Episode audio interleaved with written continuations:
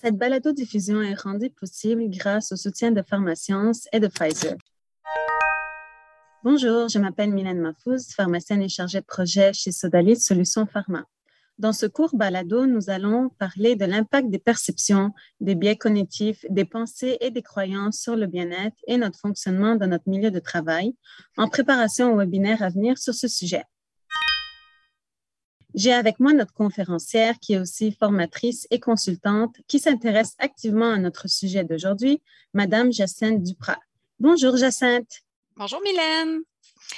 Euh, Mylène, je suis extrêmement heureuse d'être avec vous aujourd'hui pour euh, discuter de cette question-là, puis euh, aussi d'avoir l'occasion de présenter cette conférence. c'est un sujet qui me passionne et que je trouve très passionnant et je pense aussi que c'est très à propos pour les gens qui travaillent dans le domaine de la pharmacie. Et aussi, c'est un sujet qui est abordé rarement, voire jamais en fait. Alors, j'ai très bonne confiance que ça va faire la différence pour les gens qui vont décider d'y assister. Merci. Et puis, quelle est l'importance ou la pertinence de ce sujet dans notre milieu de travail en pharmacie, d'après vous? Bien, en fait, à mon avis, c'est extrêmement important et pertinent d'aborder ce sujet-là avec les gens qui travaillent en pharmacie. Euh, je dirais surtout, étant donné les défis qu'on a eu à relever collectivement ces, derniers temps, là, avec la pandémie, on le sait, il y a eu plusieurs impacts sur les gens. Ça a affecté le niveau de stress, le bien-être des gens, dans certains mm-hmm. cas, leur santé mentale. Ça a aussi affecté leur fonctionnement, leur capacité de performer, de, de collaborer. Ça a affecté aussi les relations de travail. Et moi, j'ai eu l'occasion d'observer ces phénomènes-là de façon assez marquée là, euh, dans mes interventions des, derniers mois. Et euh, moi, je travaille beaucoup avec les pensées, les croyances, puis je pense que euh, tout le monde peut apprendre à faire ça et que ça peut permettre d'améliorer tous les aspects que, je viens de nommer. Parce mm-hmm. que sans nous en rendre compte, nos pensées, nos croyances, ça a une immense influence sur nous, mais aussi sur les gens autour de nous. C'est vrai. Donc, ça influence euh, comment on se sent, ce qu'on dit, comment on réagit aux mm-hmm. situations, comment on agit, euh, les attitudes et comportements qu'on adopte, euh, nos choix, nos décisions, la façon qu'on résiste ou non au changement, etc., etc.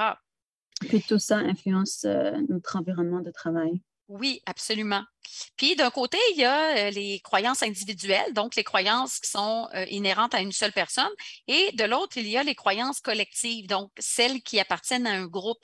Et les croyances collectives, c'est important de travailler ça parce que c'est une bonne partie de ce qui forme et de ce qui définit la culture euh, d'entreprise. Puis ce qui est intéressant, c'est qu'on peut travailler aux deux niveaux.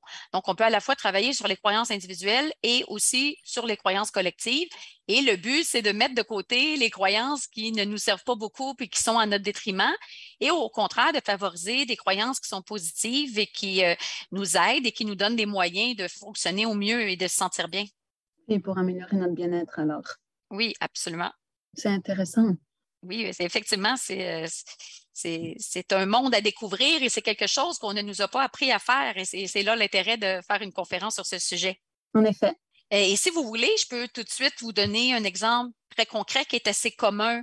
Euh, c'est euh, la croyance où on a une personne qui pense ou qui dit euh, dans mon milieu de travail, mes collègues ne m'aident pas quand j'en ai besoin, alors je ne les aide pas non plus. Vous savez, pendant la pandémie, on a vu une espèce de phénomène de repli sur soi, de perte de collaboration, de perte de travail d'équipe.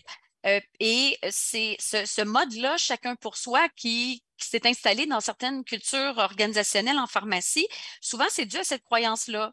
C'est que les gens se disent, ben, mes collègues ne m'aident pas, donc moi non plus, je ne les aiderai pas le temps venu. Et c'est une croyance qui a des impacts euh, extrêmement euh, négatifs.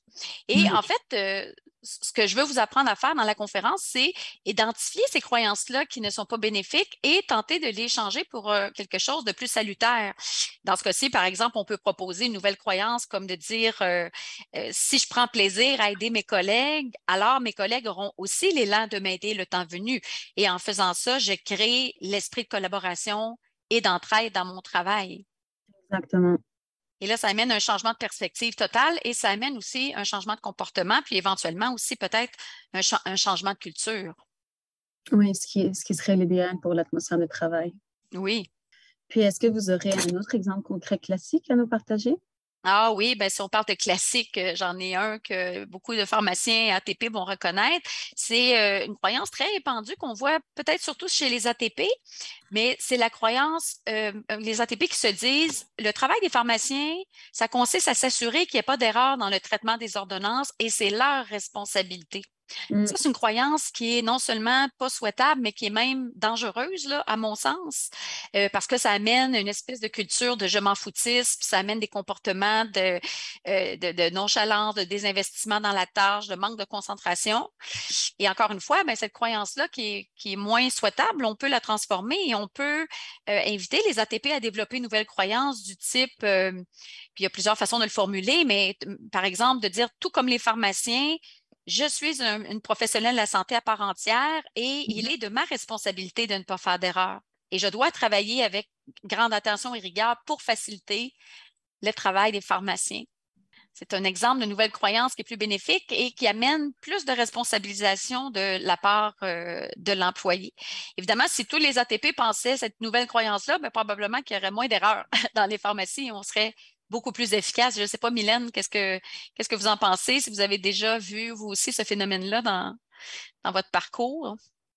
Oui, c'est vrai. Je trouve que c'est important que chaque, euh, chaque ATP, chaque pharmacien comprenne que leur rôle est crucial dans une pharmacie et euh, qu'il influence le bon fonctionnement optimal de celle-ci. Mm-hmm. Absolument. Puis, ça me fait penser à quand on essaye de faire des démarches d'amélioration continue et on fait des changements opérationnels pour faciliter le travail des gens et qu'on leur demande leur point de vue pour les impliquer dans le processus, les gens ne disent rien.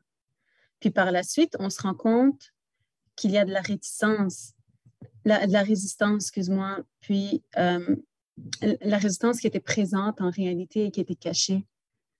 Oui, mon Dieu, quel, quel bon exemple. C'est effectivement un exemple qui est très courant euh, donc, euh, quand on, veut faire des changements comme ça, dans certains cas, c'est des changements importants comme euh, des nouvelles procédures, des nouvelles façons de, fonctionner.